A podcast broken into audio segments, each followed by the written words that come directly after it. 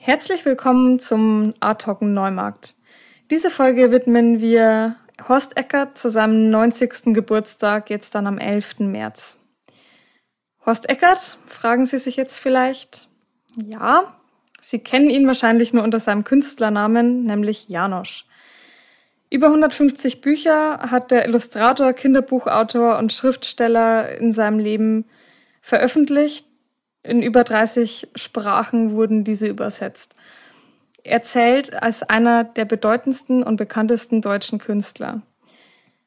Thomas Hermann, der Kunstgalerist, möchte uns heute ein bisschen mehr über Janosch erzählen. Hallo zusammen. Mein Name ist Sabrina Keicher.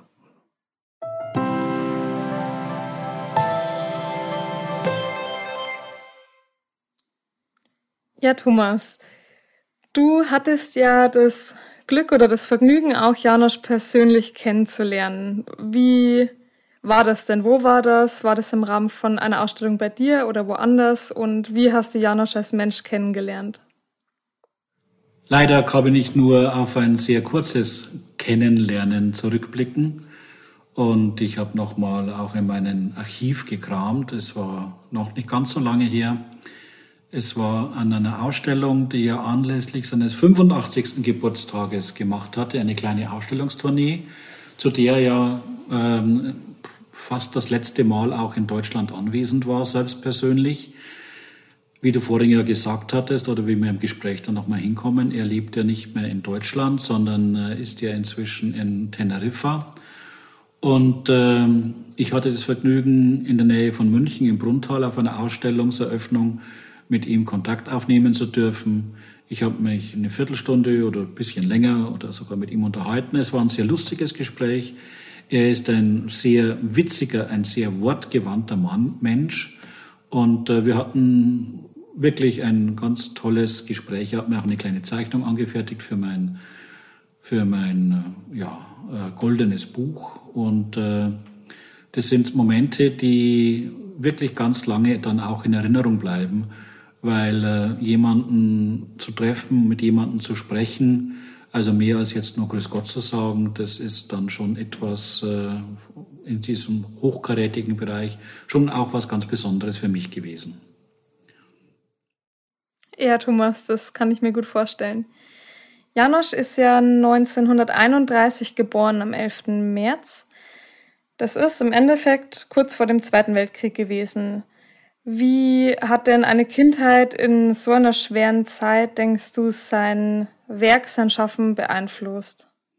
Kindheit, schwere Zeit, kurz vor Kriegsbeginn äh, und das Werk beeinflusst in die heutige Zeit. Das ist im Endeffekt eine komplette Lebensgeschichte, die daraus entstehen müsste. Vielleicht beginnen wir damit, dass äh, Janosch ja mit seinem Geburtsnamen Horst Eckert, er sagt übrigens heute, das ist fast das einzige Deutsche, was er aus seiner Kindheit mitgebracht hat, weil er ist ja in äh, Hindenburg geboren. Jetzt sagen viele, was ist denn Hindenburg? Das hört sich ja ganz gestrig an. Ist es auch, das heißt nämlich heute Żabrze und das ist in Polen und äh, und für die damalige Zeit, das war also zu Deutschland gehörig unter dem Begriff oder in dem Land Oberschlesien.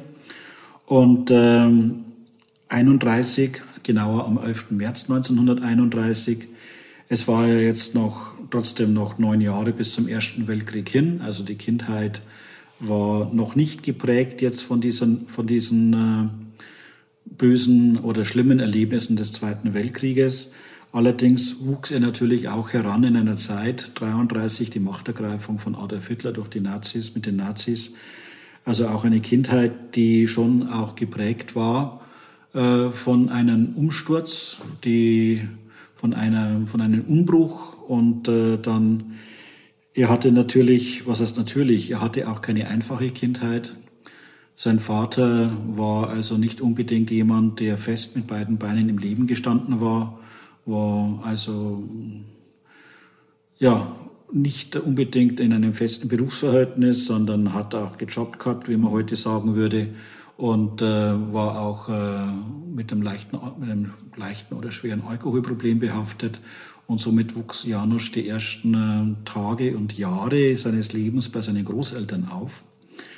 Und äh, wie er dann später seine Eltern äh, auch eine Wohnung bekommen hatten, ein Häuschen, wo sie gemeinsam bleiben konnten, ähm, ist er, ja, ist er groß geworden und dann kam, kam der Krieg mit dazu. Er sagt, äh, er hat dann noch, es war praktisch eine Bergarbeitersiedlung und äh, die Schulzeit, er, spricht nicht gern darüber und an seine Kindheit wird er nicht gerne erinnert. Und ich glaube, das sollte man eigentlich in diesen, auch in dieser Sendung jetzt akzeptieren. Das Einzige, was er gesagt hat, was für ihn wichtig war, dass er, und es ist heute auch schon etwas ungewöhnlich, also er hat jetzt nicht als Künstler gelernt, sondern hat mit 13 Jahren hat er angefangen in einer Schmiede als Schmied zu lernen.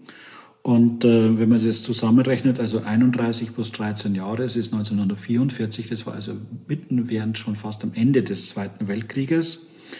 Aber er sagt trotzdem, dass diese Zeit, wo er gelernt hat in dieser Schmiede, dass das seine beste und allerwichtigste Zeit im Leben war. Weil da hat, hat man ihm den Satz beigebracht, es gibt nicht, es gibt nichts, was nicht geht.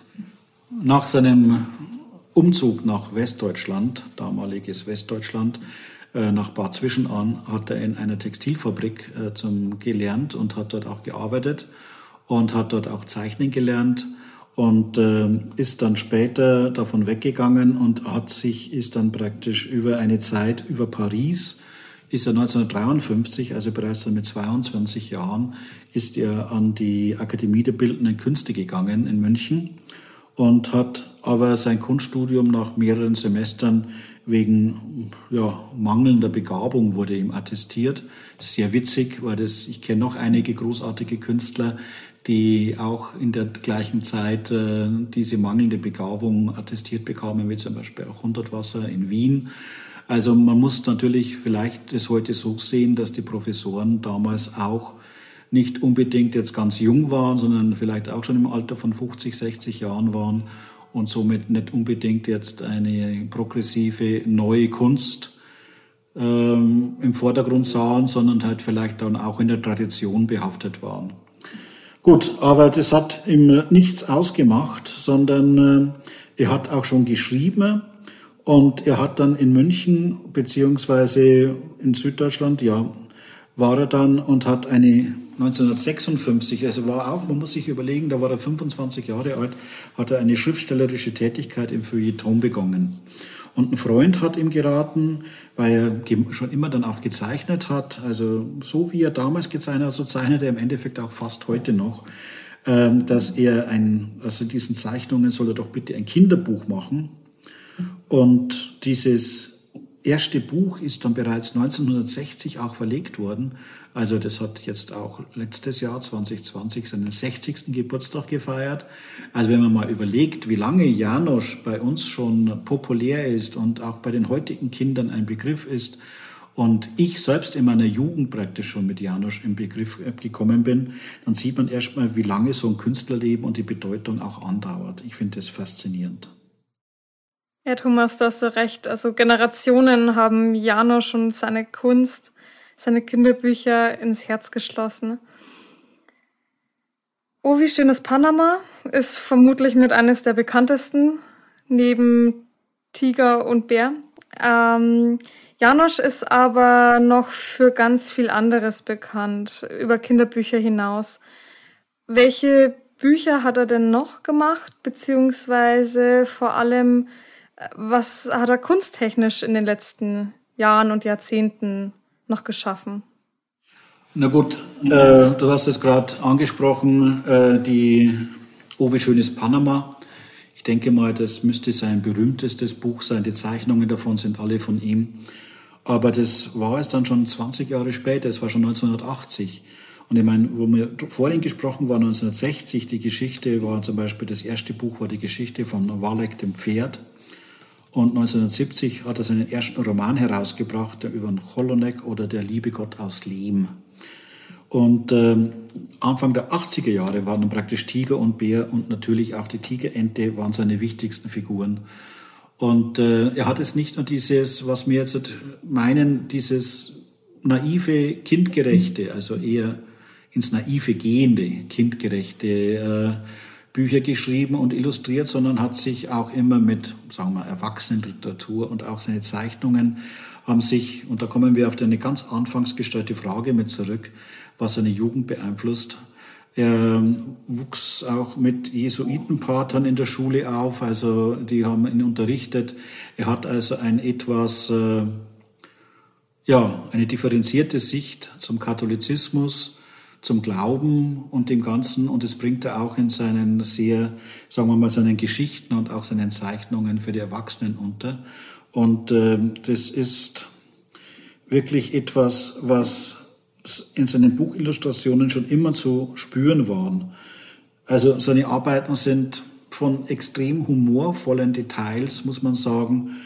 Und er spart also wirklich nicht mit Kritik auch an der Gesellschaft und besonders, wie auch angesprochen, an, mit Kritik auch an der Kirche. Ähm, was seine Farbigkeit ausmacht, also das reicht also wirklich weit über, so, man schreibt hier über den druckbaren Bereich im Kunst, in der Kunstszene reicht es hinaus.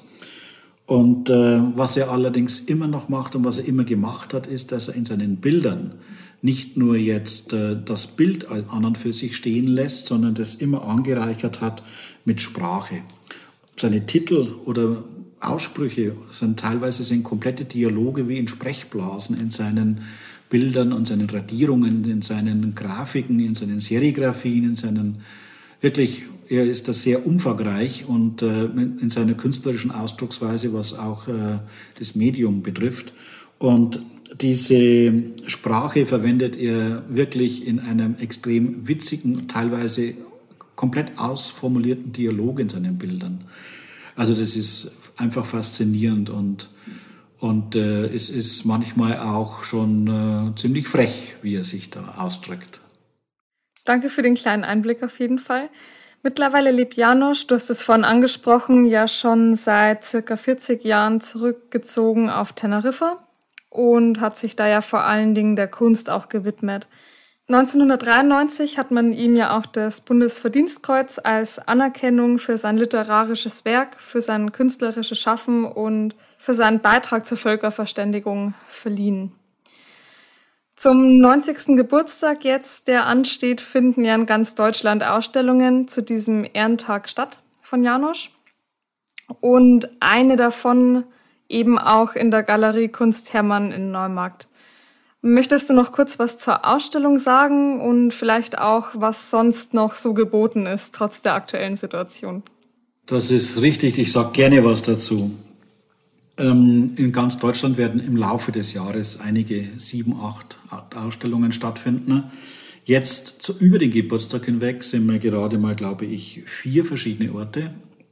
Und dazu ist eine außerdeutsche Stadt auch mit dabei. Und ich glaube, wenn man jetzt Wien als Deutschland bezeichnet, wäre blöd. Äh, Wien äh, widmet ihm eine Ausstellung in Tübingen, wo auch sein Verlag sitzt. Die machen eine große Janosch-Ausstellung in Herolstadt, das ist auf der Schwäbischen Alb, gibt es eine Ausstellung. In, äh, und in Neumarkt ist jetzt über seinen Geburtstag eine Ausstellung. Die anderen Ausstellungen finden dann im Laufe des Jahres statt. Ähm, viele Kollegen von mir haben gesagt, ähm, aufgrund der Situation jetzt möchten wir diese Ausstellung nicht machen, weil sie ja trotzdem einen großen Publikumsansturm erwarten. Und ich habe gesagt, ich möchte trotzdem ihn zu seinem Geburtstag ehren, weil es doch was ganz Besonderes auch ist, jetzt in dieser Zeit äh, den 90. mit dieser Ausstellung auch zu feiern und ich freue mich darauf. Was zu sehen ist, wir werden also Radierungen zeigen, wir werden Originale zeigen, wir werden Aquarelle zeigen und was mir versprochen ist, dass ich bekomme, und zwar als einer von ganz wenigen, das sind äh, von ihm persönlich aquarellierte Probedrucke beziehungsweise die Radierungen, die er herausgebracht hat, die er aquarelliert hat um praktisch dann hinterher für die Farbradierung das, äh, praktisch das Muster zu machen. Also das sind in dem Fall im Bereich der Druckgrafik sind das Unikate, also auch hier ganz was Besonderes und das aus einem Zeitraum von mehr als 20 Jahren oder 30 Jahren. Die Ausstellung wird, ich meine, wer schon mal bei mir war oder bei uns hier war in Neumarkt, in den kleineren Ausstellungsräumen in der Galerie Äh, ist nicht unbedingt einfach, hier viel zu hängen. Es sind kleine Räume, aber wir bemühen uns hier einen, oder was wir bemühen uns, ich bin mir ziemlich sicher, dass wir hier einen wirklich repräsentativen Querschnitt seines Schaffens zeigen werden. Und ich freue mich unwahrscheinlich darauf. Ja, Thomas, das hört sich ja schon mal sehr, sehr interessant und sehr spannend an. Vor allem für viele Leute, denke ich auch, die jetzt eben auch mit der Kunstseite von Janosch noch gar nicht so vertraut sind. Bin sehr gespannt. Dann bedanke ich mich bei dir schon mal soweit für die Einblicke, die du uns gegeben hast in das Leben von Horst Eckert alias Janosch und freue mich auch schon auf die Ausstellung. Danke dir, Thomas. Vielen herzlichen Dank für dieses äh, Interview. Und äh, ich möchte noch dazu sagen, wer es nicht die Möglichkeit hat, nach Neumarkt zu kommen, ist herzlich eingeladen in die anderen Orte, die ich schon genannt hatte. Und zusätzlich dazu gibt es natürlich auch Dauerausstellungen, wie zum Beispiel im Bilderbuchmuseum in Burgwissen in Treusdorf oder dem Buchheim-Museum in, in Bernried, dem Museum für Kunst und Gewerbe in Hamburg und auch eine Dauerausstellung ist im Karikaturmuseum in Krems zu sehen. Also er ist auch im musealen Bereich ganz stark vernetzt und ich wünsche unseren Besuchern und auch den Betrachtern seiner Bilder, seiner Werke genauso viel Spaß, wie ich es hatte, wie ich zum ersten Mal damit konfrontiert wurde vor vielen, vielen Jahren. Und es ist immer wieder ein Erlebnis, in die Bilderwelt hier einzutauchen von Janosch. Herzlichen Dank.